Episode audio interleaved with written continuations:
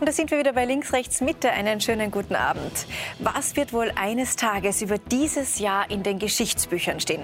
Vielleicht so etwas wie ein Virus hatte Land und Politik fest im Griff. Die Menschen misstrauten sich gegenseitig. Die Regierung scheiterte an ihren Versprechen. Die Demokratie war in höchster Gefahr. Und die Tage zwischen den Jahren taufte man um in zwischen den Lockdowns. Eine verrückte Zeit, in der wir leben. Darüber müssen wir reden heute Abend mit diesen Gästen. Barbara Todt, leitende Redakteurin vom Falter. Sie sagt, wir reden zu viel übers Impfen und zu wenig über die sozialen Folgen. Gerald Groß, der Politblogger, sieht in der Maßnahmenpolitik einen dauerhaften Fehlalarm. Walter Hämmerle, Chefredakteur der Wiener Zeitung, ist bei uns. Er sagt, die strengsten Maßnahmen helfen nichts, wenn die Leute sich nicht daran halten. Und Nena Schink, Bild-TV-Journalistin und Moderatorin. Sie sagt, die Selbstmordrate steigt und Kinder erleben Armut und Gewalt. Lasst uns endlich über alle Opfer reden.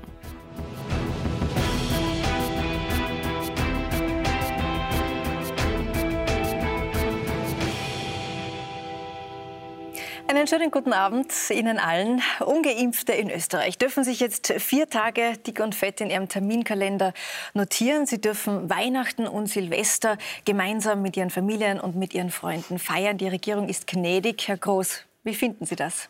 Ja, ich habe mir extra ein Adventgedichtel zurechtgelegt, um mich beim Kanzler Karl III. zu bedanken für diese Gnade, ähm, dass wir jetzt mittlerweile Weihnachten feiern dürfen, dass es uns die Regierung anordnet, dass wir zumindest vier Tage Freiheit genießen. Schauen Sie, für mich war der entscheidende Moment auch in dieser Weihnachtszeit und in der Vorweihnachtszeit überhaupt diese Impfdebatte und äh, mit dem einleitenden ungeimpften Lockdown und nun mit der Impfpflicht. Ich glaube, dass die österreichische Bundesregierung, was das betrifft, komplett falsch abgebogen ist. Wir sehen es äh, dieser Tage. Wir sehen es einerseits, der Handel macht sein Weihnachtsgeschäft, holt auf. Auf der anderen Seite gehen immer mehr Menschen auf die Straße und demonstrieren gegen diese Politik. Die Spaltung ist äh, so tief wie noch nie zuvor. Also ich wäre jetzt im Februar 45. Ich kann mich nicht erinnern, dass das Volk in Österreich so polarisiert war und so gespalten war. Und ich würde mir heute wünschen, gerade wenn wir in den letzten Tagen vor Weihnachten sind, dass auch die Einsicht sich breit macht in der österreichischen Bundesregierung und dass man einerseits dieses Impfpflichtgesetz umgehend zurückzieht, weil es falsch ist, weil es zynisch ist, weil es verfassungswidrig ist und auch mit diesen Blödheiten wie mit einem ungeimpften Lockdown aufzuhören. Über die Impfpflicht reden wir gleich noch ausführlich, aber ich möchte noch kurz bei diesen Weihnachtsregeln bleiben, Frau Todt. Früher war das ganz normal, dass alle Menschen gemeinsam zusammen Weihnachten und Silvester feiern dürfen. Heute braucht es dazu eine Ausnahmeregelung von der Regierung. Hätte ich Ihnen das jetzt vor zwei Jahren erzählt, hätten Sie das geglaubt? Hätte ich nicht. Die Frage, die sich mir stellt, ist, wer soll das kontrollieren? Erstens. Und was macht es mit einer Gesellschaft, wenn es Regeln gibt, die dann eigentlich nicht kontrolliert werden? Also was macht es mit unserem Vertrauen in den Staat, in die Politik, in die sogenannte Staatsgewalt? Das ist, glaube ich, problematisch. Und das Zweite, was mir dazu einfällt, ist, also wenn es jetzt im zweiten Weihnachten, ähm, die wir erleben müssen in Pandemiezeiten, die Menschen noch nicht begriffen haben, ähm, was sinnvoll ist, wenn man sich trifft, ungeimpft oder geimpft, ähm, dass es sinnvoll ist, sich zu testen, dass man einfach vorsichtig sein muss, vor allem wenn man zu Oma und Opa nach Hause geht. Also wenn das die Leute noch immer nicht verinnerlicht haben, dann kann, mhm. können uns auch Verordnungen der Regierung nicht mehr retten. Mhm. Frau Schink, vier Tage Freiheit für die Ungeimpften und dann heißt es, bei uns in Österreich gibt es bald wieder einen Lockdown für alle. Das klingt nach Irrelichtern der Politik. Machen Sie das in Deutschland besser? Das kann man, das kann man definitiv nicht sagen. Also ähm, Deutschland ist genauso gespalten wie Österreich. Wir sind ein gespaltenes Land, aber unser Kanzler Olaf Scholz hat letztens verkündet, wir sind nicht gespalten. Also dementsprechend ist meine Wahrnehmung da vielleicht auch falsch oder die Politik ist schon so weit weg von den Bürgern, dass man sich wirklich fragt, was noch passieren soll. Ich finde das mit Weihnachten ehrlich gesagt ein Hohn. Also da muss man sich jetzt nicht, ähm, ich bin nicht Österreicherin, sondern Deutsche, aber wir haben ja jetzt auch Regelungen. Äh, wir haben auch 2G, diese, diesen völligen Wahnsinn, dass geimpft und ungeimpft Zukunft. Ich wollte für meinen Teil nie in einer Gesellschaft leben, wo es ähm, zwei Label gibt. Du Geimpfter, du Ungeimpfter. Das sind gerade die Labels, wie Menschen beschrieben werden. Das finde ich furchtbar. Deswegen, ob es den österreichischen Bürgern jetzt so eine Freude macht, jetzt an Weihnachten Ausnahmen bekommen zu haben, ich finde, die Politik muss endlich mal wieder das tun, was richtig ist, die Menschen ein, anstatt zu spalten, und zwar nicht nur an Weihnachten. Mhm. Jetzt haben wir uns aber mittlerweile schon ein bisschen daran gewöhnt, dass die Pläne unserer Politiker, äh, ihre Ansagen eine kurze Halbwertszeit haben. Herr Hemmele, wie sinnvoll ist es denn, dass ein Politiker in einer Krise wie dieser Pläne schmiedet, die über zehn Tage hinausgehen?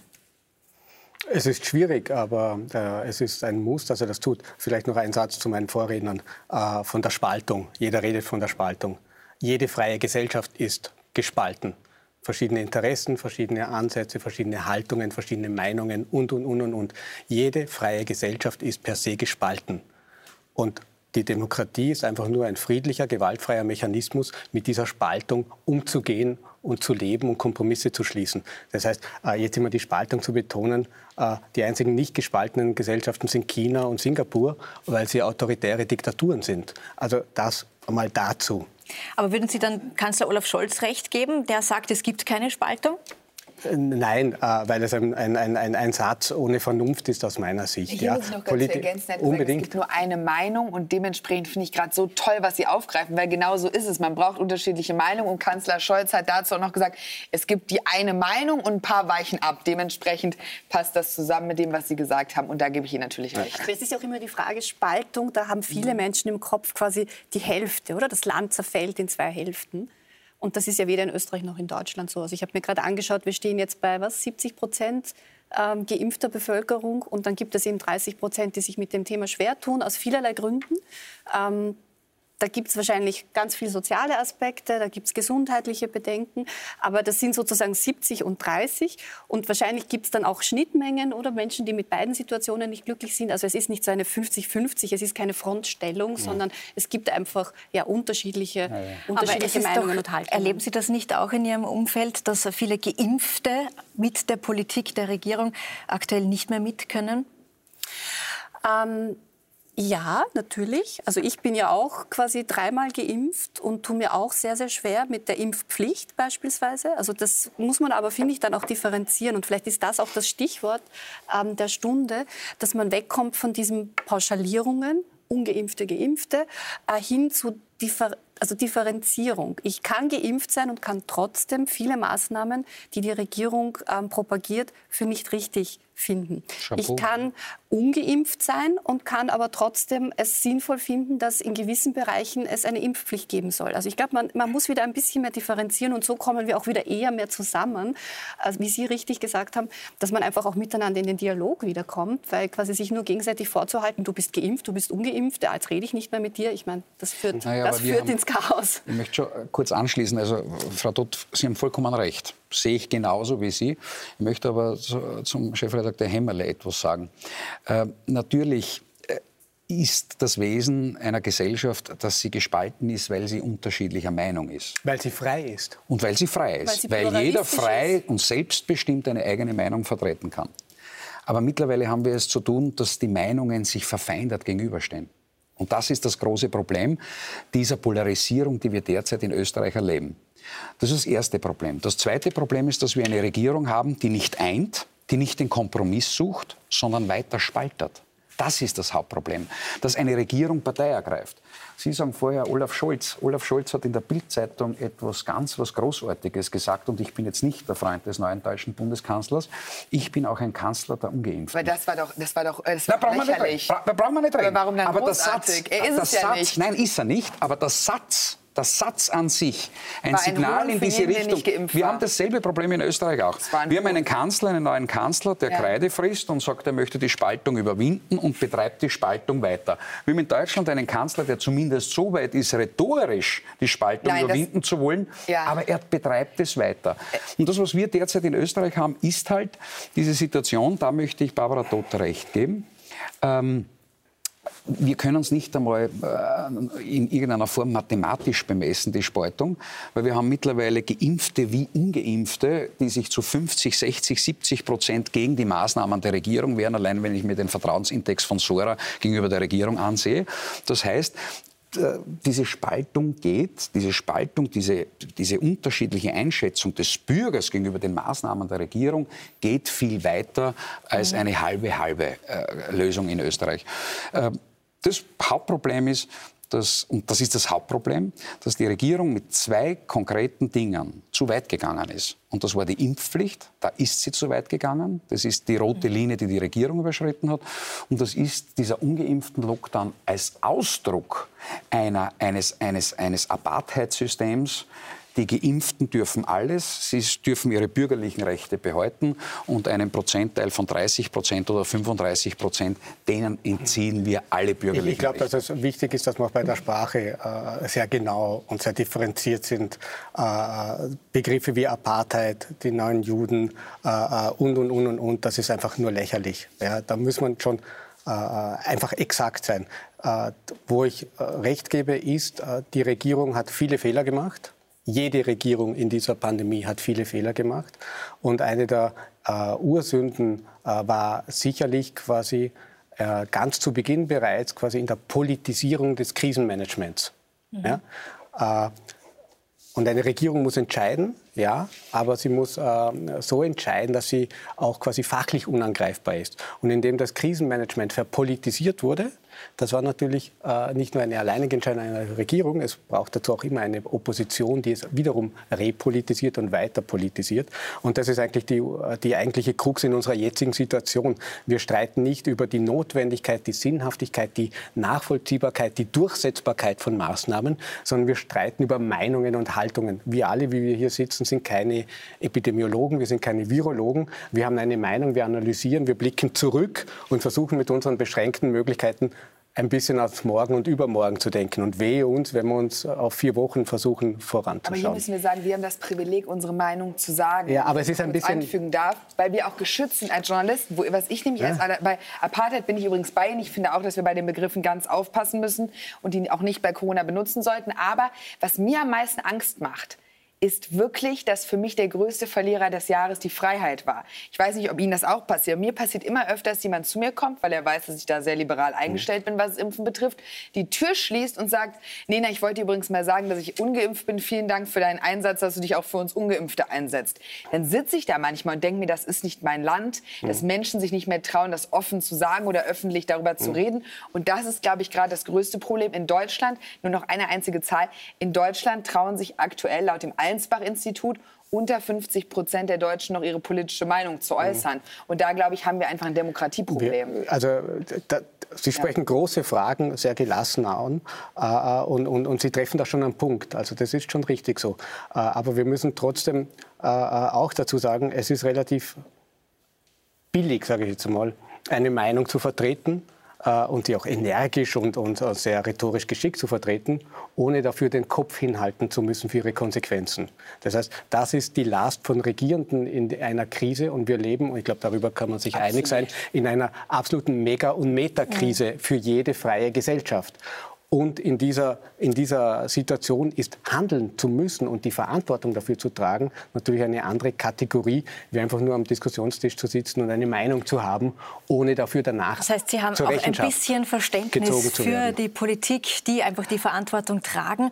Und die zum Teil auch getrieben werden von diesem Virus, wenn ich Sie richtig verstehe, Herr Hemmerle, in Ihrem Tun, in Ihrem Krisenmanagement. Dieser, dieser Virus äh, narrt quasi die, die, die Kompetenzen der Regierenden in allen Ländern. Sie narrt die Besserwisserei von jeder Opposition. Sie narrt äh, uns Analytiker äh, in den Medien und von den Experten. Äh, das ist eine ständige Provokation, mhm. Äh, weil wir permanent quasi äh, der Beschränktheit mit, von unserem Wissen Aber konfrontiert wenn, werden. Wenn das so ist, das Virus narrt uns alle, alle. Und die Politik ist in Wahrheit diesem Virus ausgeliefert, wird von diesem Virus getrieben. Es ist ja so, das Virus wird bei uns bleiben. Ja? Es kommt jetzt Omikron und das wird nicht die letzte Mutation gewesen sein.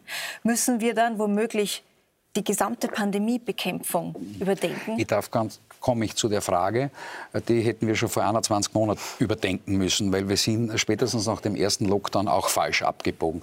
Aber zu Walter Hemmerle Retour. Äh, natürlich beneide ich kein Regierungsmitglied. Glaube ich auch noch nie. Sonst würde ich mich darum bewerben. Äh, Gerade in dieser Situation ist es nicht erstrebenswert.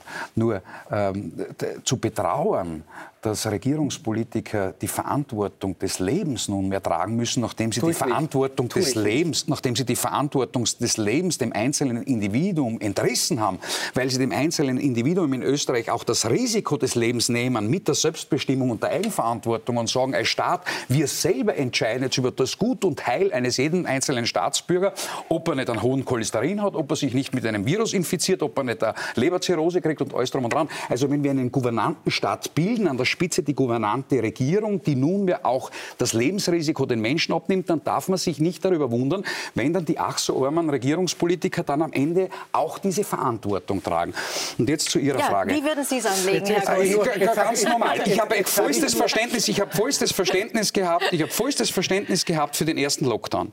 Ich war total überrascht und total beängstigt und ängstlich, wie wir alle. Wie würden Sie es jetzt angehen? Spannen ja. Sie doch nicht so, so auf die Folter. Ich habe vor 20 Monaten bereits gesagt, Freunde, fahren wir das Gesundheitssystem hoch. Freunde, kümmern wir uns um das Pflegepersonal. Ich komme aus der Steiermark, wir haben in der Steiermark ein, ein, Groß, einen, einen das Bedarf. Das ist nichts, was man von heute auf morgen machen kann. Sie Nein, eh nicht, genau, aber wir sind ja, im Pflegebereich gibt haben Sie vollkommen eineinhalb Jahre bis zwei Jahre braucht es, um Menschen auszubilden. Haben Sie vollkommen recht. Lassen Sie ganz kurz den Herrn Groß fertig skizzieren, wie er es anlegen Monat. würde. Und ich kenne keine Initiative. Also. Wir haben in der Kages in der Steiermark 800 Personen Bedarf an der Pflege fürs nächste Jahr. 150 lassen sich derzeit ausbilden und 40 wollen nächstes Jahr ins System ja, gehen. wir, wir haben an vielen Fachhochschulen, wir haben an vielen Fachhochschulen die Ausbildung zur Intensivpflegerin, zum Intensivpfleger in zwei Semestern. Diese ganze Pandemie begleitet uns jetzt bald sechs Semester und wir haben an unserem Gesundheitssystem nichts getan. Wir haben Spitäler geschlossen in jedem Dorf und dafür Kreisverkehre gebaut. Und nun kommen wir drauf, denn die Omikron-Mutation wird nicht die letzte sein, sondern es werden noch mehrere folgen, weil wenn der Teufel Kinder kriegt, dann werden das mehrere sein, werden wir immer mehr drauf kommen, dass das keine Krise des Virus ist, sondern eine Krise eines Gesundheitssystems, das auf die Gegebenheiten einer Pandemie nicht mehr ausgelegt war. Gut, Punkt 1, Gesundheitssystem hochfahren. Ja, Wie würden Sie es noch zwei, anlegen? Eigenverantwortung, Selbstbestimmung, analog zum Modell Schweden. Schweden hat sich aus meiner Sicht bewährt. Schweden bewährt sich bei den Inzidenzen. Alle, die, die noch vor einem Jahr äh, darüber gesprochen haben, das ist menschenverachtender Zynismus, das ist Darwinismus. Die Schweden bringen die Menschen um, sagen heute, was ist das Wunder Schweden? Jetzt reden wir plötzlich vom Wunder Schweden. Und wir haben uns alle darauf beschränkt, am Restkontinent Schweden zu verteufeln, Schweden zu verteufeln. Und heute kommen wir drauf, sie haben es doch um einiges gescheiter gemacht, weil sie den Menschen Freiheit gegeben haben, ihr großes Leitthema, mein großes Leitthema, weil sie den Menschen die Eigenverantwortung bei sich behalten haben und die Selbstbestimmung. Und was haben sie damit am Ende erreicht? Vertrauen. Und eine Pandemie, eine Krise meisterst du nur mit Vertrauen. Wenn du eine Regierung hast, wenn du eine Regierung hast, die im Drei-Kanzlerjahr dreimal den Kanzler wechselt, 60 Mal die Minister beim Bundespräsidenten zu An- und Umgelobungen erscheinen müssen. Bei uns aber auch nicht besser. Dann noch Skandale und Urschüsse. Na, da brauchen wir nicht reden. Wir sind ja uns da, was das betrifft, im Wahnsinn relativ verwandt. Wir, das sollten, ist ja schrecklich. wir sollten nur davon weggehen, quasi Äpfel mit Birnen zu vergleichen. Über das schwedische Modell lässt sich trefflich mit allen Vor- und Nachteilen diskutieren. Ja. Aber Österreich ist nicht Schweden. Österreich ist die Südosttangente Europas. Wir haben Millionen Städte innerhalb von 100, 150, 200 Kilometer Radius rundherum. Das heißt, das Virus reist durch bei uns. Wer fährt bitte nach Schweden im Winter zum Skifahren aus ganz Europa? Wer fährt aus ganz Europa und der ganzen Welt nach Schweden im Sommer auf Urlaub. Die kommen zu uns. Sie kommen zu uns und nicht nur die Schweden kommen zu uns, die Briten, die Franzosen. Gott sei Dank kommen sie zu uns. Österreich ist die Südosttangente Europas und deswegen lässt sich eine Pandemiebekämpfungspolitik, wie sie in Schweden funktioniert, bei aller Liebe und Differenzierungsgrad einfach nicht auf das österreichische Beispiel ja, umlegen. Es stimmen die Rahmenbedingungen einfach nicht ja, aber das braucht die Schweden. Es, und es braucht die, die Schweden. Völlig ich meine, es ist einfach von der, von der nationalen Mentalität wenn man über so etwas ja. von, davon ausgeht, dass es so etwas gibt, sind nun mal Schweden anders aufgestellt als Österreicher. Ja, aber hier müssen wir ganz klar sagen, ähm, ich gebe Ihnen übrigens recht, ich war immer dafür, dass man gar keine Länder miteinander vergleicht. Aber, als, aber Moment, als Deutschland haben wir immer gesagt, Italien, Bergamo. Also das ja, wurde immer gerne in die Diskussion gebracht. Also Österreich und Deutschland hat sich sehr gerne mit Italien verglichen, ja. auch oft, auch um die Bürger aufzuschrecken. Deswegen muss ich sagen, Schweden, ich würde auch Länder nie miteinander vergleichen, weil ich davon nichts halte. Und man muss sagen, selbst der Staatsepidemiologe hat gesagt, als er gefragt wurde, wie es ihr Erfolg zu erklären hat, er gesagt, ich habe keine Ahnung. Das fand ich so eine Wohltat. Anstatt sich groß zu machen, ich habe keine Ahnung. Unser Karl Lauterbach hat immer eine Ahnung. Und der steht da mit den tollen Zahlen und sagt einfach mal, ich habe keine Ahnung. Das hat mich als Bürgerin richtig gefreut, muss ich sagen. Aber ich finde es also super spannend, dass Sie jetzt den Staatsepidemiologen ansprechen mhm. in Schweden, weil das wäre quasi meine Antwort auf Ihre Frage, was ja. braucht es anderes? In Schweden, aber auch in Portugal, in Italien gab es nicht Politiker, die die ja. Krise gemanagt haben, sondern es gab einen Chefepidemiologen, es gab einen General, der die Impfkampagne vorangetrieben hat. Also es gab einfach... Ja, den General kriegen wir jetzt auch. Den ja? kriegen wir jetzt auch, genau. Es gab profunde Krisenmanager ja. und nicht Politiker, die quasi das Handling gemacht haben. Mhm. Das kriegen wir jetzt Gott sei Dank auch. Und ich glaube, das ist eines der großen ja. äh, Schritte, die gleich noch. Ähm, ja. Aber noch mal kurz zu Herrn Groß, was Sie gesagt haben. Der Schlüssel liegt in der Eigenverantwortung, haben Sie gesagt, ähm, am Beispiel Schweden. Aber wenn ich Corona krank bin, dann äh, stecke ich womöglich andere an. Wenn ich Corona krank bin, muss ich in Quarantäne, kann nicht in die Arbeit. Es ja. entsteht ein wirtschaftlicher ja. Schaden. Wenn ich Corona geimpft bin, kann ich krank werden. Wenn ich Corona geimpft bin, kann ich Aber den so Virus auch weitergeben. Es geht wirklich nur um Eigenverantwortung. Das ist meine Frage. es, geht, es, geht, es, ist, es, ist, es, ist eine, es ist eine recht eine einfache Geschichte. Und ich glaube, wir stehen jetzt am 21. Monat an einer Weggabelung. Entweder wir tun so weiter wie bisher, äh, versetzen uns alle drei Monate in den Alarm- und Krisenzustand, weil nach Omikron kommt Beta, Theta, Dita, Tota, also das, griechische Alphabet, Alphabet, das ganze griechische Alphabet. Wir schauen dann zwar nicht nach Bergamotismus, sondern nach Großbritannien. London hat den Nein, Notstand erlassen und ein bisschen nach Südafrika schauen wir und dorthin schauen wir und jedes Mal versetzt es uns in Angst und Panik. Wir werden ein, ein, ein, ein Stundenhotel, also im Winter äh, sind wir zu in Österreich, im Sommer sind wir offen. Hm? Das ist die eine Variante. So, und wir gehen von einem Lockdown in den nächsten. Wir merken ja, dass der vierte der Schullöffel für den fünften war und der fünfte wird ja dann im Jänner dann, wenn man verordnen, wenn wir im März den sechsten haben und so wird es weitergehen. Mit jeder Mutation, jedes Jahr mutiert der Virus dann zu 40 oder zu 50-fach. Oder man sagt, so, Schluss mit lustig, äh, der Karneval, der virologische Karneval ist vorbei. Äh, wir nehmen auch als Politik, auch als Medien, alle, wir alle nehmen den Menschen, wir nehmen die Angst und die Panik heraus. Wir erklären ihnen jetzt einmal definitiv, ohne dass wir Corona-Leugner sein müssen. Es ist nicht Ebola, meine lieben Freunde. Es wird euch nicht zu 50 Prozent die Haxen wegreißen. Ihr werdet aus Eigenverantwortung und in Selbstbestimmung handeln müssen zum Schutz eures eigenen Lebens und euer altes Leben so aufnehmen müssen, so wie wir es auch hatten. Natürlich, natürlich, das sage ich auch, mit besonderen Vorsichtsmaßnahmen in so einer Zeit.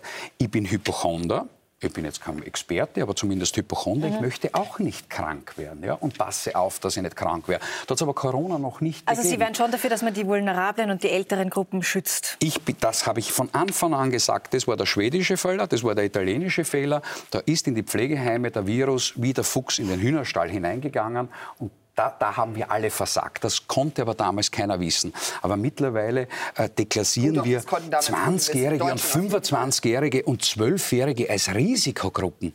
Das waren sie nie. Bleiben wir bei den 65, bleiben wir bei den Vorerkrankten, schützen wir diese und lassen bitte endlich den Rest der Gesellschaft wieder in Ruhe. Das ist ja eine Leichenklauberei. Aber ich finde genau diese Frage, wer jetzt tatsächlich gefährdet ist, wer epidemiologische Treiber sind und, und, und, ja. das ist genau eine Frage, die keine Meinungsfrage ist, sondern eine Expertenfrage. Mhm. Stimmt. Und wissenschaftliche Studien haben das herauszufinden und dann sind äh, Konsequenzen daraus abzuleiten. Ja, aber noch es ist keine persönliche Meinung, wer gefährdet ist. Ja, aber Herr es ist keine persönliche Meinung. Das Durchschnittstodesalter zum Beispiel bislang. Es sinkt. Es ähm, sinkt. Wir haben, wir haben bei Delta gesehen, dass auch Jüngere gefährdet sind. Ich, bin, ich will mich auch dort gar nicht einbringen. Ich bin kein Experte und ich weigere mich hier so zu tun, als ob da ich Experten Da mache ich Ihnen ein wäre. Angebot, Herr Hämmerle. Wir reden noch mal über die Politisierung dieser Pandemie. Mein Lieblingsthema. Nein, Ihr Lieblingsthema, ich weiß. Ähm, Folgendes. Lange Zeit galt die Pandemie für Geimpfte in Österreich beendet. Sebastian Kurz hatte das Ende mhm. ausgerufen. Dann allerdings kam die Nacht von 18. auf 19. November. Damals war Bundeskanzler Alexander Schallenberg. Er war nicht nur der kürzeste Kanzler, er war auch der flexibelste Kanzler. Hören wir da mal rein. Für mich ist klar, es soll keinen Lockdown geben der Geimpften aus Solidarität für die Ungeimpften.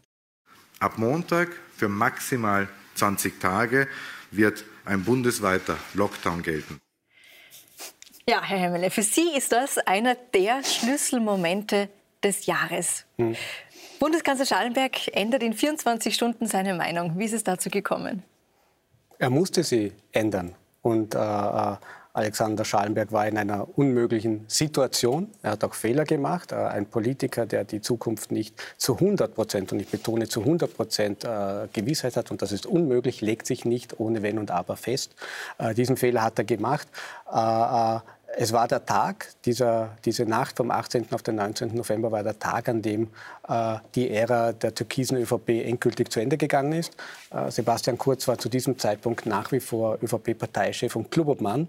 Und, die, und es war sein zentrales politisches Versprechen, die Pandemie ist für die Geimpften vorbei. Ehrlicherweise auch hier wiederum Differenzierung notwendig.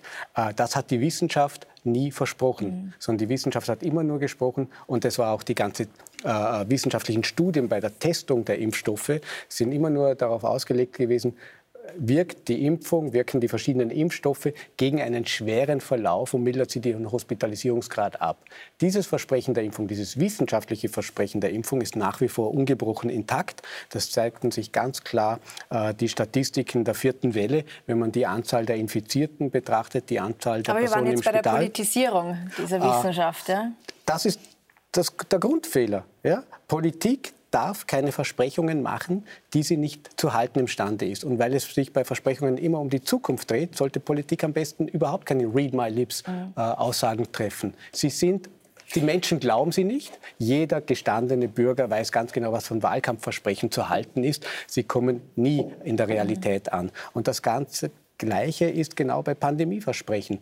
Ich habe es bereits gesagt, ich hasse es, mich zu wiederholen, aber Journalismus ist auch zu einem Teil Wiederholung. Diese Pandemie, dieser Virus narrt unsere Gesellschaften, mhm. äh, narrt vor allem die Politiker. Aber in dieser Nacht ja, ist ja ein, ein, das Narrativ von Sebastian Kurz zu Grabe getragen worden. Endgültig gescheitert. Ja, ist damit, Frau Todt, auch die türkise ÖVP gescheitert? Ja. In dieser Nacht von 18. auf 19. Ja, also November? So offiziell ist sie dann ein Stückchen später gescheitert, als die Landeshauptleute ähm, quasi das Ruder übernommen haben. Aber ja, also die mhm. türkise ÖVP, diese knapp nicht einmal fünf Jahre ähm, türkiser Ära, Ära ist es ja dann nicht, das ist eigentlich nur eine Episode, ist damit gescheitert. Ja. Mhm.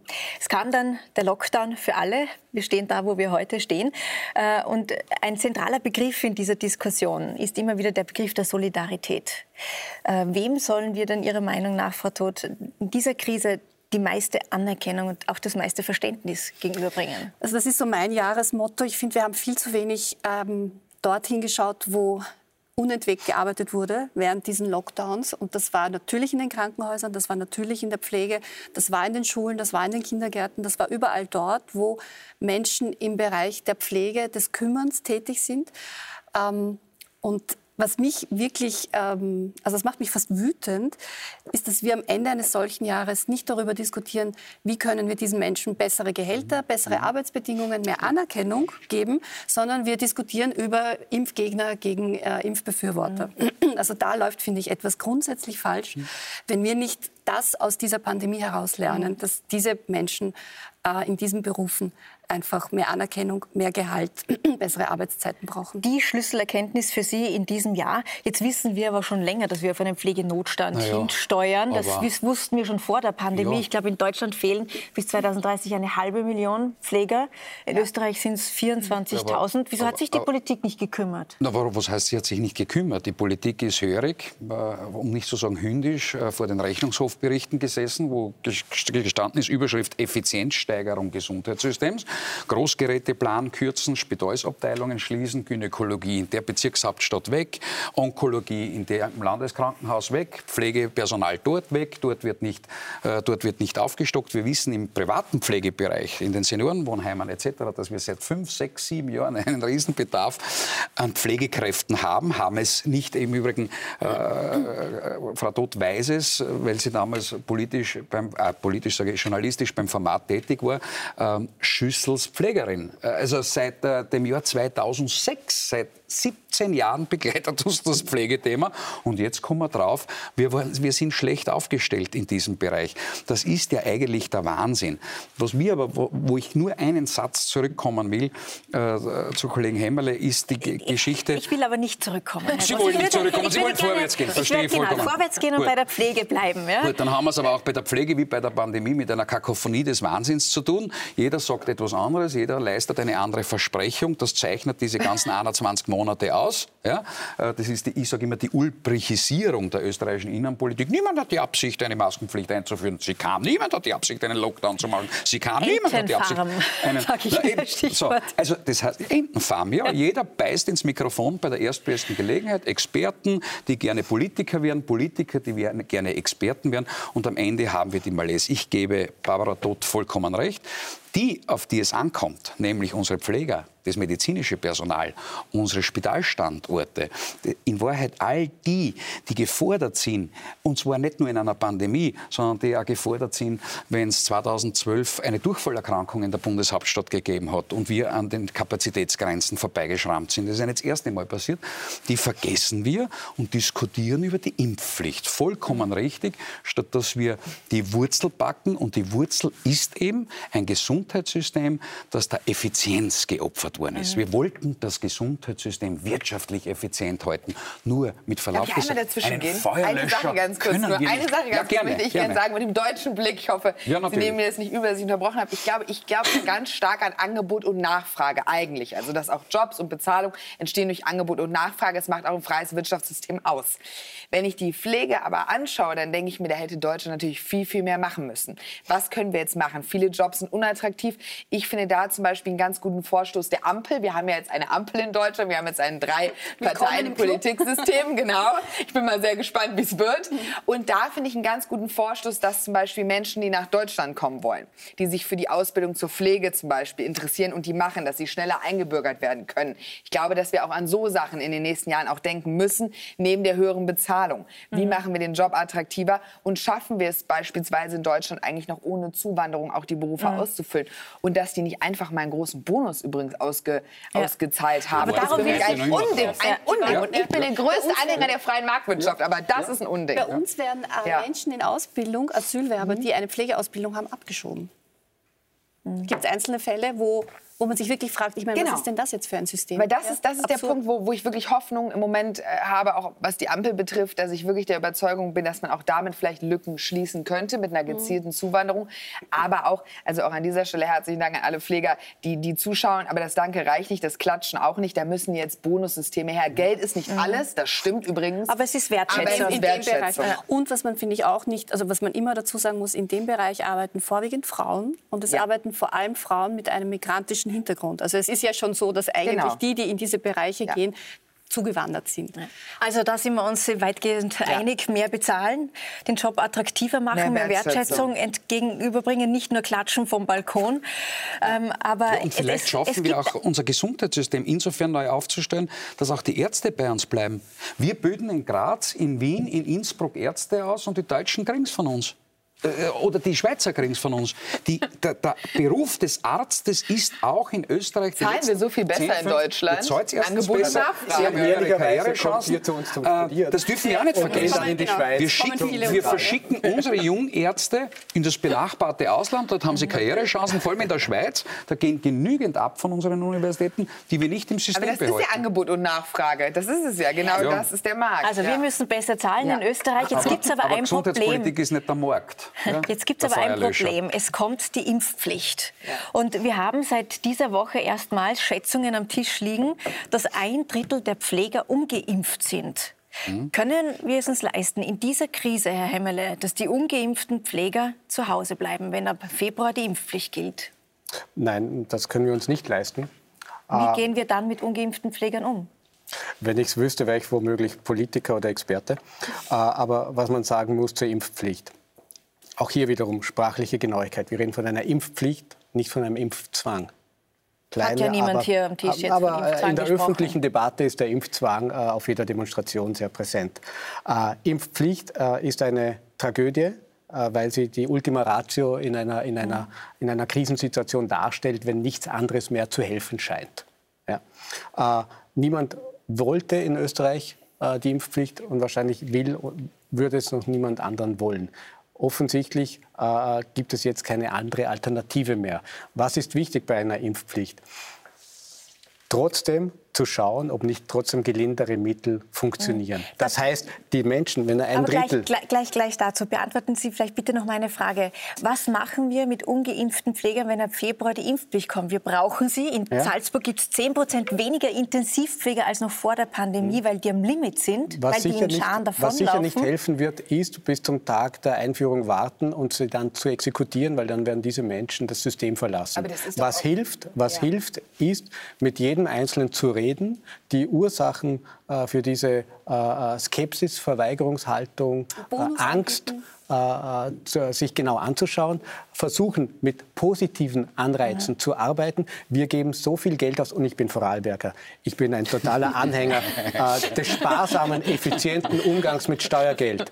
Aber wir geben so viel Geld im Moment für die Krisenbekämpfung aus. Wir brauchen, äh, da fällt ein Bonus für diese extrem krisenentscheidenden Berufsgruppen Ja. nicht ins Gewicht quantitativ, auch qualitativ nicht. Also das direkte Gespräch suchen, direkte Gespräch, Bonuszahlungen. Anreize, äh, äh, aber auch argumentativ äh, äh, auf die Leute zugehen. Aber darf man das überhaupt machen? Wir haben eben über Wertschätzung des Pflegepersonals geredet. Mir wird schlecht bei dem Gedanken, dass wir die Menschen jetzt fast zwei Jahre haben für uns knechten lassen, für unsere. Gesundheit. Und jetzt, oh, Sie wollen sich nicht impfen lassen. Tschüss, vielen Dank. Da genau. ist die Tür. Für mich ist das ganz schlimm. Die können doch sich jeden Morgen testen. Von mir aus sogar zweimal die Woche einen PCR-Test. Aber dass wir jetzt, und in Deutschland haben wir zum Glück noch nicht die Impfpflicht, aber vermutlich, wenn ich noch mal hier eingeladen werden sollte, haben wir sie dann. Das ist ja immer, wir, wir folgen ja Österreich in der Pandemie ziemlich. Wir sind ja wie so Follower von dem österreichischen gegangen. Modell.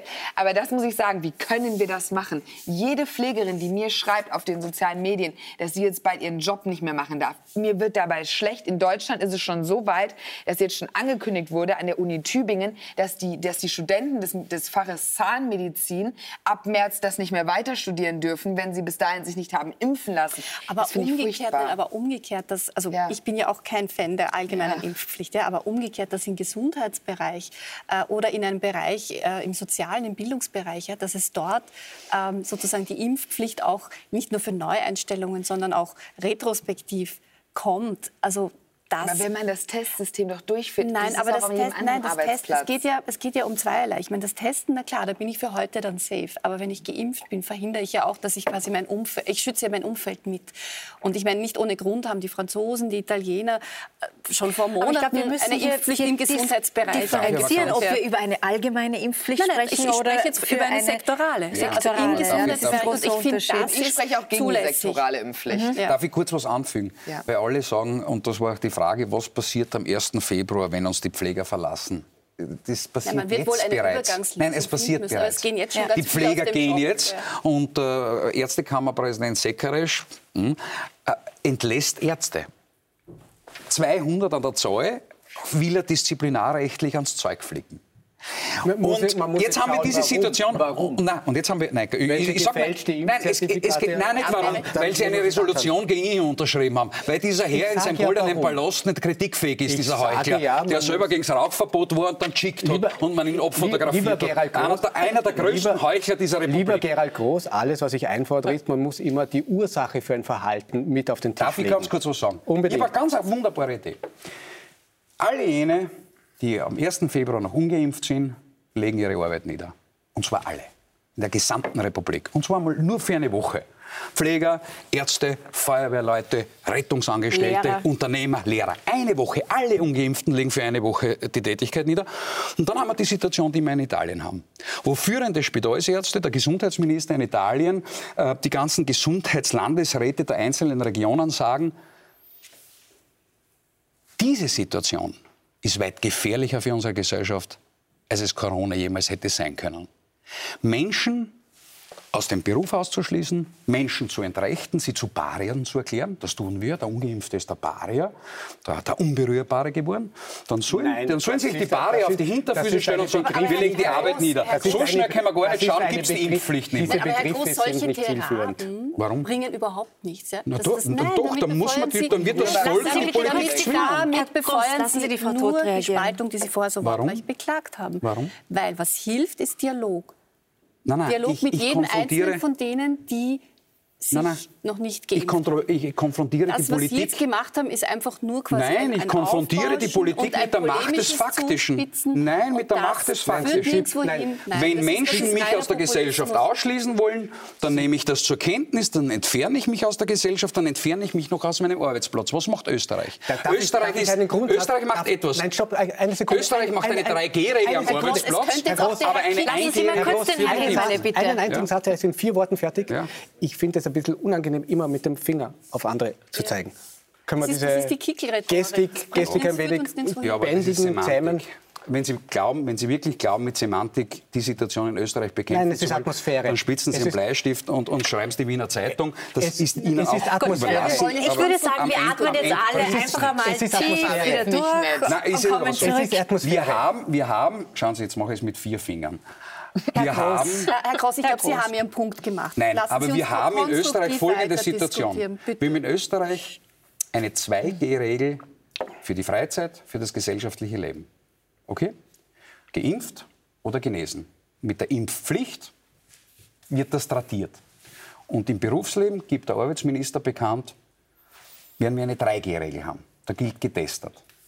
Die Widersprüchlichkeit, egal ob man jetzt ein Koronist ist, also ein Anhänger der hysterischen Maßnahmen oder das Gegen- Gegenteil darstellt und sagt, na, das ist ja eigentlich gar nichts. Egal von welcher Seite du diese Widersprüchlichkeit siehst, musst du zur Überlegung kommen, dass das nur mehr verrückt ist. Und um der Verrücktheit zu entgehen, wenn das der Kickel auch sagt, hat er vollkommen recht, sage ich, dann wird man die Politik, die Regierung mit der Macht des Faktischen, einer Kraft von 30 Prozent der Österreicher konfrontieren. Wenn wir ihnen die Freizeit und die Gesellschaft rauben, dann rauben sie die Arbeitskraft. Dann hast du das Thema in einer Woche erledigt. Unbestritten ist, unbestritten ist, dass die Impfpfluch, Impfpflicht pardon, zu dem Wortbruch des Jahres 2021 zählt. Ja. Wir haben uns äh, rausgesucht ein Beispiel, das betrifft Bundeskanzler Olaf Scholz in Deutschland. Schauen wir uns an, was er vor der Wahl gesagt hat und was er nach der Wahl sagt. Es wäre falsch, wenn jetzt eine Debatte be beginnt über Impfpflichten und Ähnliches. Was wir machen müssen, ist, die Bürgerinnen und Bürger zu überzeugen und dass wir den Weg öffnen für eine Gewissensentscheidung der Abgeordneten im Deutschen Bundestag über eine allgemeine Impfpflicht, die dann Anfang des nächsten Jahres im Februar oder Anfang März in Kraft tritt und auf die sich jeder jetzt einstellen kann. Ja, ein klassischer Wortbruch, der für Sie, Frau Schink, das Jahr 2021 markiert. Warum hat Scholz da gelogen? Weil es ihm besser in den Wahlkampf gepasst hat? Mich, mich macht das ehrlich gesagt unfassbar traurig, wenn ich das wieder sehe, weil es war nicht nur Olaf Scholz, Angela Merkel zum Beispiel auch gesagt, mit einer Impfpflicht würden wir Vertrauen verspielen. Also da hat Angela Merkel auch gesagt, eine Pandemie schaffen wir nur mit Vertrauen. Christian Lindner war gegen die Impfpflicht, Ja. FDP, die liberale Partei, alle sind umgefallen nach der Wahl und ich benutze hier auch extra das Wort umfallen. Für mich ist es, und das, ich weiß, dass dieser Satz jetzt polemisch ist und als er das erste Mal zu mir gesagt wurde, habe ich gedacht, wie kannst du so eine Polemik sagen? Es war außerhalb von der Sendung und jetzt benutze ich ihn selber, weil umso länger ich darüber nachdenke, so sehe ich es in Deutschland. Die Stimmen der Ungeimpften waren noch gut genug und direkt nach der Wahl ging es los mit 2G in Restaurants und so weiter. Und ich finde, natürlich, mir, das Gegenargument ist immer, die Politik wusste es nicht besser. Ich muss sagen, wir haben eins in der Pandemie gelernt, man kann nichts versprechen. Und vor der Wahl haben diese Parteien versprochen, dass es keine Impfpflicht gibt. Und das hat man auch vor allem den Liberalen geglaubt, aber auch Olaf Scholz. Und ich finde, dass es der größte Wortbruch der Geschichte ist. Und was mir am meisten Angst macht, ist, und da ist auch eigentlich die Meinung jetzt egal, ob man für oder gegen die Impfpflicht ist. Ich habe so eine große Angst, dass diese Wortbrüche die deutsche Gesellschaft radikalisieren und dass irgendwann ein Rechtsruck kommt. Weil die Menschen haben ihr Vertrauen verloren. Und ich glaube, wenn die drei sich hingestellt hätten und gesagt hätten vor der Wahl, wir werden alles dafür tun, dass es keine Impfpflicht gibt, aber wir können es nicht versprechen. Dann wäre es irgendwie fairer gewesen, die Wahl. Aber so direkt vor Dieses der Wahl. kategorisches keine Ausschließen, Ja, ja. das ist für mich der größte Wortbruch der War bei uns dasselbe in. Österreich. Also Ja. Kurz, Anschober, Mückstein, Schallenberg, alle haben Alle. gesagt, kommt nicht.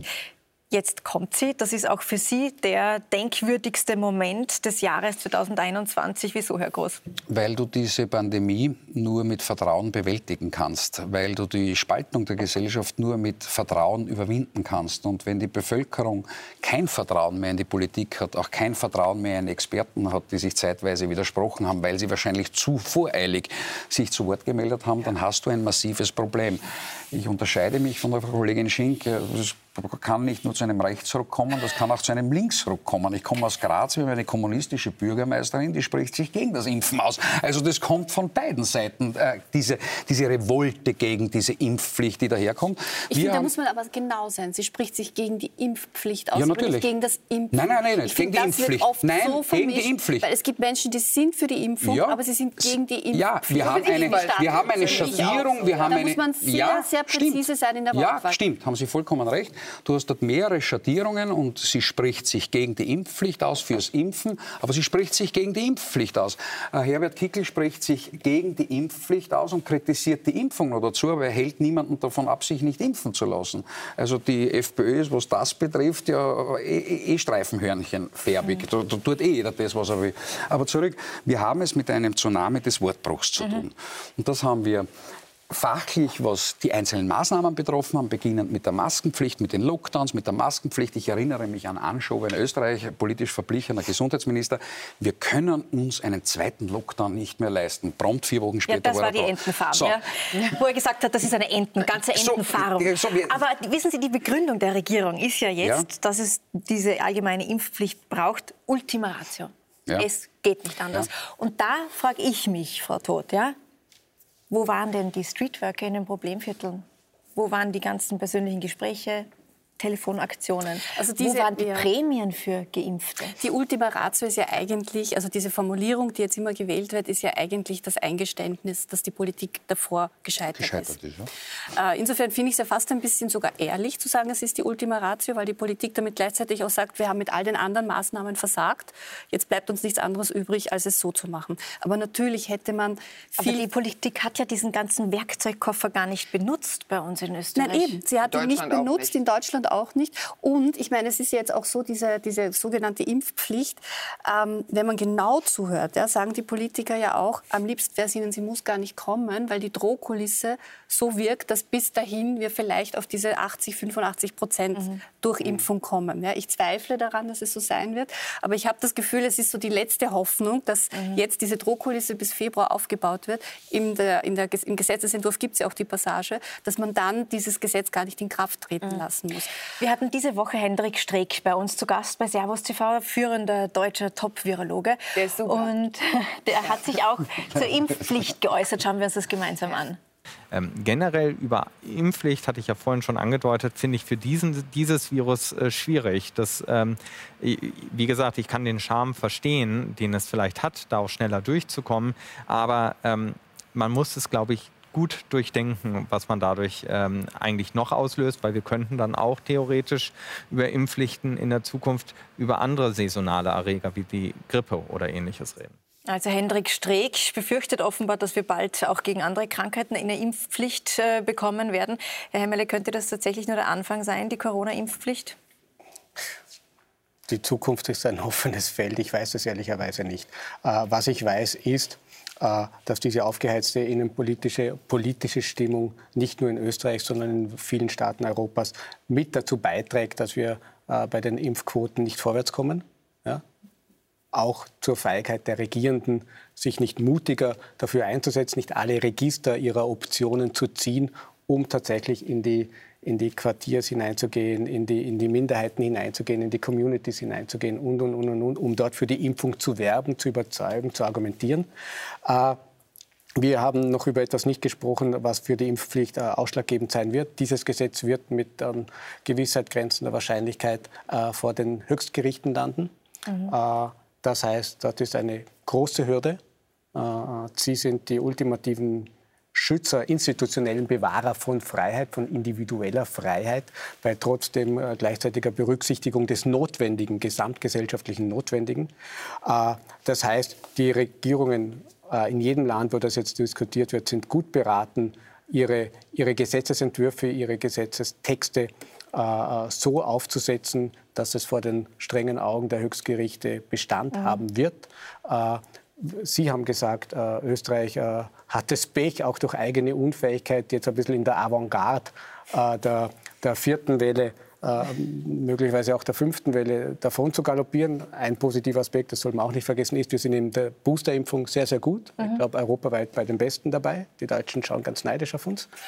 Äh, aber Aber ich glaube auch, dass viele Themen, äh, die wir jetzt heute hier in Österreich diskutieren, danach in anderen Staaten äh, mitdiskutiert werden. Wir waren die Ersten in der Impfpflicht. So. Wir waren die Ersten in der Impfpflicht. Die Deutschen sind aufgesprungen. Wann sind sie aufgesprungen? Nach einem EU-Gipfel äh, in Brüssel, wo die EU-Kommissionspräsidentin von der Leyen sich auch politisch für eine Impfpflicht ausgesprochen hat. Viele, Holland geht jetzt über Weihnachten ja. in einen harten Lockdown.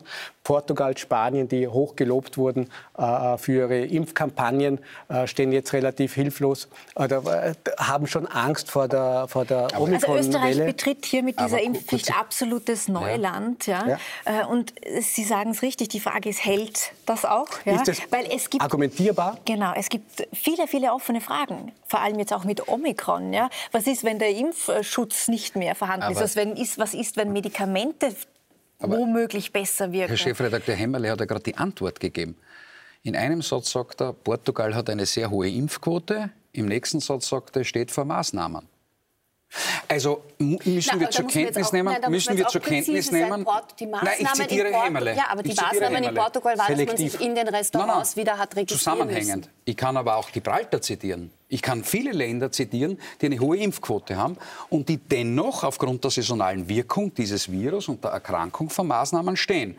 Jetzt Aber Frau Wendler, wäre, Herr jetzt Grossmann, wäre, muss ich jetzt wirklich dagegen halten, weil was Sie insinuieren ist, wenn Warum? man keine hohe Impfquote hat, muss man erst recht wieder mit einem Lockdown rechnen und das stimmt so nicht. All die Länder, die eine wirklich Na, gute Impfquote haben, wie zum Beispiel in Portugal, weit über 80 Prozent, ja. die haben ganz leichte Maßnahmen im Sinne von, wir registrieren uns jetzt wieder in den Restaurants. Also man kann jetzt nicht sagen, dass die Durchimpfung nicht nur, wirkt. Frau Todt, ja. ich isoliere nur Helmut Qualtinger, der Wüde auf der Maschine. Dafür sind wir schneller dort, wir wissen nur nicht wohin. Das, das so heißt, wir Kalauer. verordnen jetzt, ja, aber ein wunderbarer äh, österreichischer, wir verordnen jetzt eine Impfpflicht, wissen aber nicht, wie sich die Impfung auf Omikron vereinbaren lässt. Aber wir, wir, verordnen die Impfpflicht in zwei Monaten. Nicht. Nein, okay, gut. Also dann sind Sie die Erste in dem Land, die weiß, wie Omikron und diese Impfung funktioniert. Ich der Herr Drosten kann es uns nicht sagen, nein, der Anthony Fauci kann es nicht sagen. Land, aber es gibt, Sie bitte. Aber es gibt, ich meine, ich bin keine Epidemiologin, ja, ich lese nur das, was quasi in auf den Wissenschaftsseiten der Tageszeitungen ja. und der Medien steht, so wie Sie wahrscheinlich ja. auch.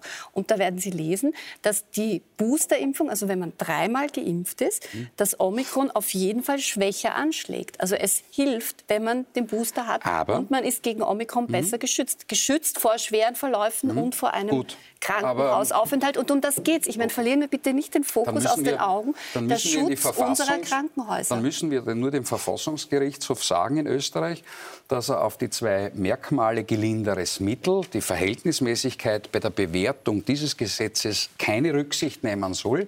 Weil wir haben eben das Problem, dass vor allem was die Wirksamkeit betrifft, was die Wirksamkeit betrifft, wir keine sterile Immunität bei der verordneten Impfung garantieren können. Das müssen wir nur den, den der Herren im Talar nur sagen, dass sie diesmal ganz anders argumentieren müssen als die letzten 70 Jahre.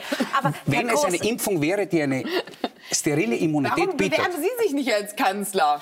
Naja, ich bin, ich bin lustig, aber nicht deppert, gute Frau. Ja? Aber groß. Heißt das, ähm, in Ihren Augen war die Regierung mit der Verordnung einer allgemeinen Impfpflicht womöglich zu voreilig und hat viele offene Fragen hier nicht bedacht, nicht zu Ende gedacht? Gütinanter Fertige, Ferdinand der Gütige, die sind in Wahrheit am Ende am Ende ihres Lateins, am Ende ihrer, ihrer Qualifikation. Sie, sie haben sich in eine Gasse manövriert, aus der sie nicht rauskommen. Wir sehen, und das akzeptiere ich, wir sehen andere Länder, ich war jetzt gerade unlängst in New York, die haben da irgendwann einmal still und heimlich im Sommer die 1G-Regel eingeführt, und zwar nicht getestet, sondern nur mehr geimpft, der Güter kein genesen. Überhaupt keine Debatte. Sie haben das still und heimlich also die Menschen machen mit. Die machen dort mit. Wir haben in Schweden eine höhere Impfquote als Österreich. Die haben keinen einzigen Lockdown braucht und keine einzige Zwangsverordnung. Also offenbar Dafür es mit aber auch mehr Todesopfer zu beklagen ja, als wir. Darf ich, darf Gut, ich sagen, wie viele? 1200 bei zwei Millionen mehr Einwohnern in dem Land. Bei uns kommt jetzt jedenfalls GECKO. Ja, hm. steht für gesamtstaatliche Krisenkoordination, ein Pandemiestab und zwar äh, nach dem Vorbild von Deutschland. Bundeskanzler Olaf Scholz Haben hat auch wir diesen, mal einen Flock zuerst reingemacht. Genau, ihr, genau. Gratuliere. Äh, Olaf Scholz hat diesen Pandemiestab ins Leben ja. gerufen. Da sitzt übrigens auch Hendrik Streeck drinnen, den genau. wir gerade gesehen haben. Äh, und an der Spitze steht auch ein General, wie bei uns ja. jetzt, General Rudolf Striedinger. Was kann denn ein General besser? Also zunächst einmal ist dieser Expertenrat, glaube ich, sehr, sehr wichtig. Ich finde, er kommt 21 Monate ähm, viel zu spät. Das hätte er sein müssen, weil Sie haben gerade Herr Streeck angesprochen.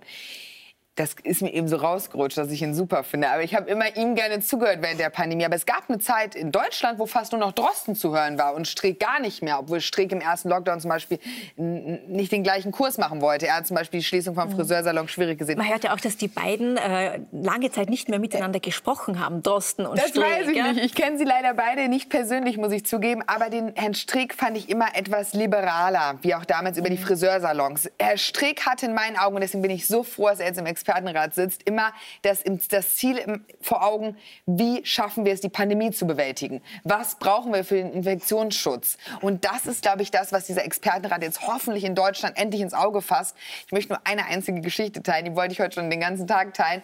Ähm, auf dem Weihnachtsmarkt zum Beispiel in Düsseldorf im Freien können, können Männer, die nicht geimpft sind, oder Mütter, also Väter und Mütter, für ihre Kinder nicht mehr gebrannte Mandeln kaufen, wenn sie nicht den geimpften Ausweis haben. Und das ist für mich sowas, da kann man sich nicht anstecken, vor allem nicht draußen mit einer FFP2-Maske, um kurz eine Mandel zu holen. Und ich hoffe, dass der General das besser kann und dass der mhm. Expertenrat das kann, dass endlich die Pandemiebewältigung vor der, also dass es darum geht und nicht um die Gängelung der Menschen. Mhm.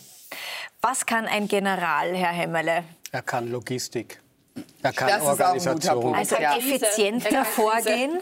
Nein, einfach klare Planung, unbeeinflusst von politischen Klientelinteressen, ja. äh, zu schauen, dass das Ziel, das Ziel muss nach wie vor die Politik vorgeben, aber wie man zu diesem Ziel kommt, die Analyse der Situation, die fachliche Analyse der Situation und dann die Umsetzung der Maßnahmen, das ist die Stärke militärischer Infrastruktur. Wir sehen das in Israel, wir sehen das in allen Staaten mit funktionierenden, starken militärischen Strukturen. Dort funktioniert die Impfstoffbeschaffung, die Impfstoffverteilung. Äh, all das, was in die Masse, in die Breite hinausgehen muss, funktioniert dort deutlich besser.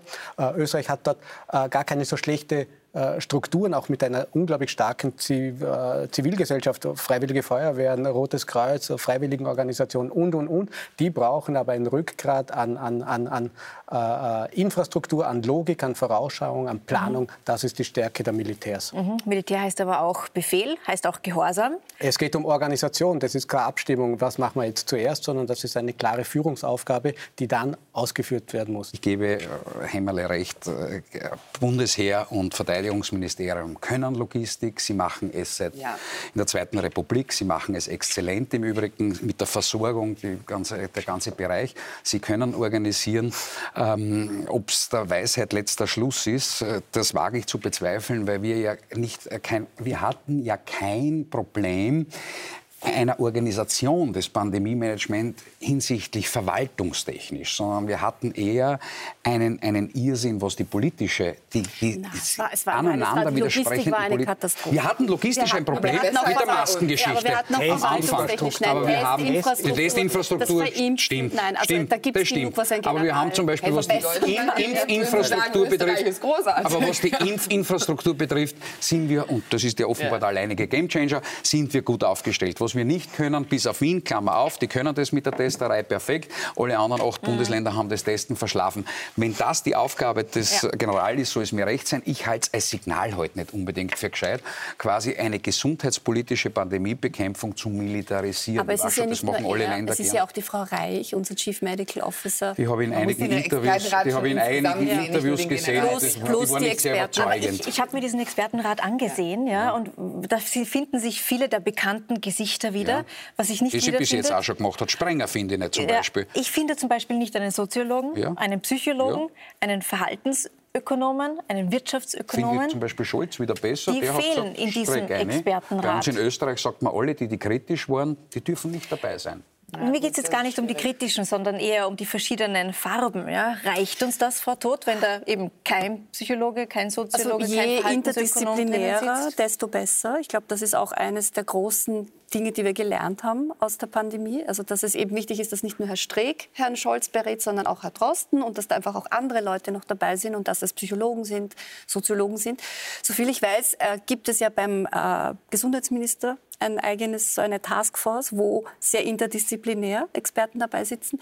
Ich hoffe, dass Frau Reich, die ja aus dem Gesundheitsministerium kommt, quasi diese, diesen Input auch mitnimmt in, mhm. in neue Krisen, in den neuen Krisenstab. Es ist eine Grenzkostenentscheidung zwischen Diversität, Pluralität und Effizienz. Wenn ich 40 Leute in einem Krisenstab habe, funktioniert es auch nicht Wir mehr. können ja auch nicht alles der Politik vorwerfen. Also zum Beispiel für mich ist auch ganz klar die Gesellschaft schuld. Also wir sagen immer, die Politik ist schuld an diesem 2G-Wahnsinn. Was in Deutschland teilweise passiert, dass irgendwie eine Frau Schuhe abgegeben hat beim Schuster, mir schreiben immer ganz viele, dann ist sie jetzt da hingegangen, gab 2G, sie hat die Schuhe nicht rausbekommen. Da kann man auch als, mal als Schuster nachdenken und die Schuhe einfach vor die Tür stellen. Also die, und, oder die Impfsheriffs, die sind ganz schlimm. Oder die Maskensheriffs, die selber plötzlich zu Polizisten wurden und immer jeden Bürger schon von weitem anschreien, Maske auf. Also ich glaube, wir können immer der Politik viel vorwerfen, aber als Gesellschaft sollten wir uns auch manchmal fragen, wie können wir es für uns alle erträglicher machen? Und das ist für mich auch ein ganz großer Punkt. Die Gesellschaft ist in manchen Teilen wahnsinnig wieder bei der geworden in. Deutschland. Und deswegen glaube ich, und der, der ethische Punkt zum Beispiel, wir haben ja in Deutschland den Ethikrat, der ist aber ähm, in, in meinen Augen nicht sehr funktionierend, da er eigentlich immer nur wie so, ein, wie so ein Emblem macht, ja, ist in Ordnung und die politischen Entscheidungen eigentlich absegnet. Ich glaube, der ist halt auch Ideologie aufgeladen. Ich glaube, es ist ganz schwierig. Ich muss auch gestehen, ich wüsste auch nicht, wie ich so einen Rat zusammenstellen Aber würde. Herr Hemmerle, wenn Sie sagen, man kann nicht jetzt da 40, 50 äh, Menschen in einen so einen Kann man schon, Expertenrat, aber kann man, aber dann ist es nicht mehr ist. effizient und nicht mehr sinnvoll. Fehlt Ihnen die kritische Stimme, die Herr Groß angesprochen hat? Fehlt Ihnen zum Beispiel ein Martin Sprenger? Äh, Ich, ich glaube, wir haben keinen Mangel an Kritik in dieser Pandemie. Die Talkshows, die Zeitungen, äh, die politischen die Diskussionen sind voll von mit kritischer. Auseinandersetzung. Ah, die nehmen das schon wahr. Ich glaube, äh, ich glaub, wichtig ist Fachanalyse, und zwar medizinische, virologische, epidemiologische Fachanalyse. Was bedeutet dieses Omikron-Virus äh, äh, für die kommenden Monate, weil weiter kann man nicht tun. Forschung, wie kann der Impfstoff möglichst schnell an diese Varianten angepasst werden, worauf muss man sich noch vorbereiten, quasi im serologischen Bereich. Äh, und gesellschaftliche Kommunikation, das ist, glaube ich, die Hauptaufgabe von, von Politik im Moment, quasi äh, diesen Wahnsinn äh, von Büffeln, die aufeinander mit den Köpfen und mit schlimmem Einschlagen rhetorisch äh, irgendwie zu moderieren, äh, zu dialogisieren. Äh, ich bin ein großer Freund des Streitens, des Diskutierens. Äh, ich habe ein Problem damit, wenn es äh, in Gewalt abdriftet. Vor dieser Schwelle, an diesem Abgrund stehen wir im Moment. Ich möchte aber gerne Harte jetzt Geschichte. die Sendung, weil die Zeit uns ein bisschen Schade. davonläuft, Herr Hemmerle, ja, und ich möchte gerne die Sendung Er tät nur gern mit mir ein bisschen streiten. Ja, ich weiß, ich habe schon Ja. bemerkt. Ja. Ich möchte, juckt's. Die Damen sind mir lieber. Also, gut für Sie. Gut für Mit Ihnen Sie. will niemand streiten. ich möchte die Sendung gern versöhnlich beenden. Wir haben äh, viel darüber gesprochen, was im Argen liegt, was nicht gut läuft in dieser Krise. Ähm, aber gibt es denn nicht auch eine positive Seite der Krise? Wir haben doch in den letzten zwei Jahren auch das normale Leben wieder schätzen gelernt. Wir haben viele kleine Dinge wieder schätzen gelernt. Frau Todt, ich beginne mit Ihnen. Gibt es eine positive Seite in dieser Krise? Ich sage jetzt was ganz Unpolitisches. Für mich ist das Positive, dass wir, glaube ich, alle viel mehr zu Fuß unterwegs sind, dass wir mehr draußen in der Landschaft sind, dass wir angefangen haben, mehr zu wandern, Skitouren zu gehen, äh, einfach in die Natur rauszugehen, unsere unmittelbare Umgebung. Also wieder mehr die Natur Wieder entdeckt lernen. haben, ja. Herr Hemmerle. Ah, ich kann nichts Positives an dieser Krise entdecken, weil ich ein glücklicher Mensch wäre, wenn es sie nicht gegeben hätte. Wer nicht? Äh, als Bürger würde ich mir wünschen, dass wir uns am Ende dieser Krise zusammensetzen, als Staat, als Gesellschaft und all die Dysfunktionalitäten, die Defizite, die Mängel unseres Staatswesens, unserer Verwaltung, unserer Politik, unseres, unserer koordinierten Entscheidungsfindung, äh, alle diese Defizite, Mängel auf den Tisch legen und zu besseren Lösungen kommen. Frau Schink. Ja, ich bin auch sehr gespannt, wie sich die Geschichtsbücher erinnern werden. Ich glaube, die eine oder andere politische Entscheidung wird anders dann interpretiert werden, und zwar negativ. Aber äh, was Positives, wenn ich was sagen muss, ist es der Digitalisierungsschub. Mhm. Corona hat in den deutschen Wirtschaftsunternehmen unfassbaren Digitalisierungsschub hervorgebracht. Das und sagen der ist böse positiv. Zungen, Sie hatten das notwendig in Deutschland. Ja, ich würde sagen, es ist gut, dass wir es jetzt hatten, sage ich jetzt Ja, diplo nicht. diplomatisch, aber es ist schon, schon sehr wichtig, auch mit Homeoffice-Möglichkeiten und alles. Wir haben, ich glaube, wir haben diesen Tritt in den Digitalisierungspo gebraucht und das haben wir jetzt gemacht. Das war positiv. Herr Groß. Ich halte es da mit Hämmerle am Schluss. Ich kann dieser Krise nichts Gutes abgewinnen, weil die Kollateralschäden. Also die Kollateralschäden hoch sind. Das Einzige, das Was Einzige was ich persönlich für mich, für mich persönlich, nicht für die Gesellschaft herausgenommen habe aus den vergangenen 21 Monaten, war eine spürbare Entschleunigung in sehr vielen Bereichen. Und da bin ich auch, äh, um äh, versöhnlich zu sein, auch bei Tod. Äh, die Natur, Tod? Bei Tod, ja, nicht bei Tod. Äh, Bei Frau Tod. Bei Frau Tod? Bei Frau Dr. Tod. Verzeihung, Frau Doktor, ich habe es immer mit dem Herrn Dr. Bornmehner zu tun, aber ähm, Naturerlebnisse, ganz andere Familienerlebnisse, ein ganz anderer Zusammenhalt auch in der Familie, im Freundeskreis, eine ganz andere Solidarisierung in den kleinsten Zellen unserer Gesellschaft, eine Entschleunigung. Das nehme ich persönlich aus dieser Zeit für mich mit. Ich glaube aber, es geht nicht vielen so. Aber das habe ich mitgenommen und ich, meinen Wunsch, dass ich dieses äh, Karussell des Wahnsinns doch bitte in Bälde langsam auflösen möge. Das ist ein schönes Schlusswort. Vielen Dank für die schöne Diskussion heute Abend. Ihnen zu Hause danke fürs Zusehen. Das war Links, Rechts, Mitte für dieses Jahr. Wir haben viel gestritten, wir haben auch gelacht und vor allem wir haben viel gemeinsam gelernt. In diesem Sinn wünsche ich Ihnen frohe Weihnachten, schöne Feiertage und rutschen Sie gut ins neue Jahr. Auf Wiedersehen.